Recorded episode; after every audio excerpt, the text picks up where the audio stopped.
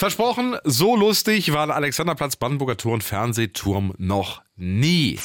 100% Berlin. Ein Podcast von RBB 888.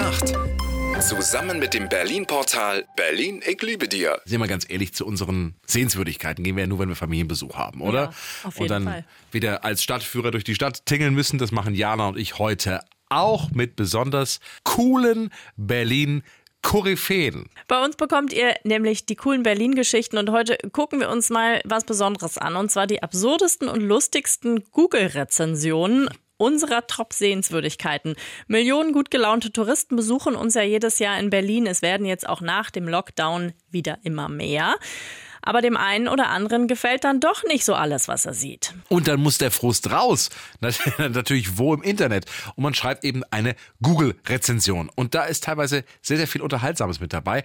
Wir haben uns mal für euch äh, durch tausende Kommentare gewühlt und die lustigsten, kuriosesten und außergewöhnlichsten kommen jetzt. Brandenburger Tor. Das kommt schon gut an bei den Touris. 4,7 von 5 Sternen ist die Bewertung. Aber es gab dann auch so ein paar Enttäuschte. Einer schreibt zum Beispiel, Sehr kalt auf beiden Seiten des Tores, da sich die Türen nicht schließen lassen. Es zieht wie Hechtsuppe. Ist natürlich auch eine Frage der Jahreszeit, ne? also wann du Berlin besuchst. Absolut, Muss ja. man vielleicht auch noch dazu schreiben. Ein anderer hat den Tinder-Effekt. Auf Bildern schöner als in echt.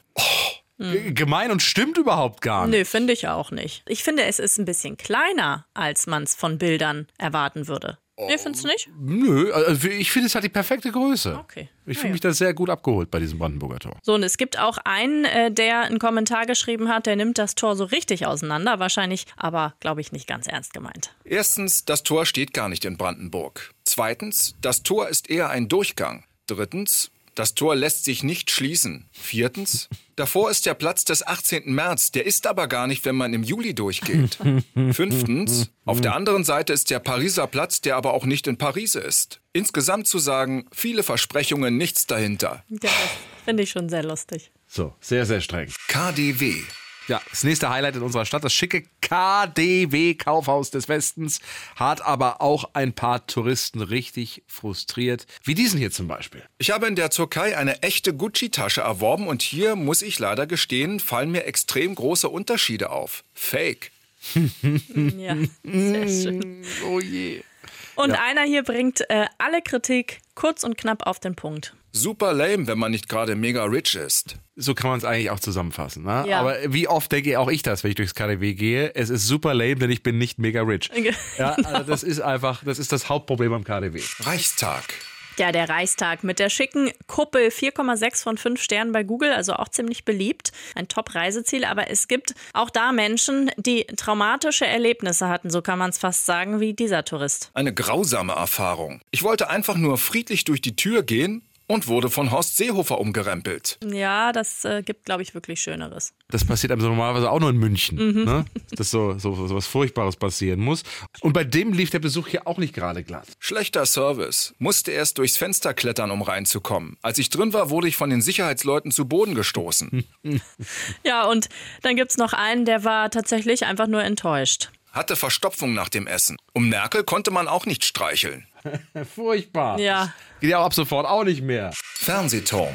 Hat 4,4 Sterne von 5 bei Google, ist eine tolle Sehenswürdigkeit. Es gibt aber auch Kritik, wie zum Beispiel diese hier. Sehr wenig Fernsehen, sehr viel Turm. Ja, das stimmt. Da oben läuft tatsächlich kein einziger Fernseher. Tja, aber lohnt sich dann der Ausblick?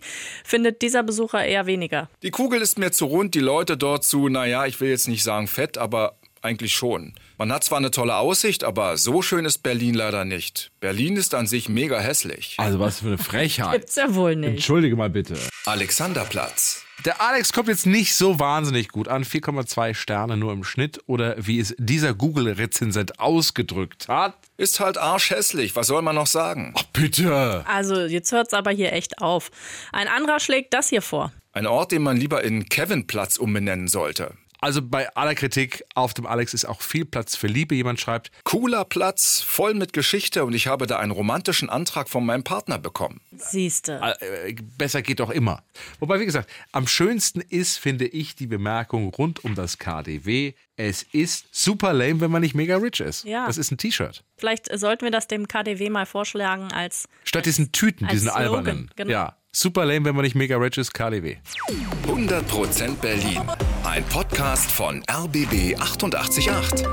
Zusammen mit dem Berlin-Portal Berlin, ich liebe dir.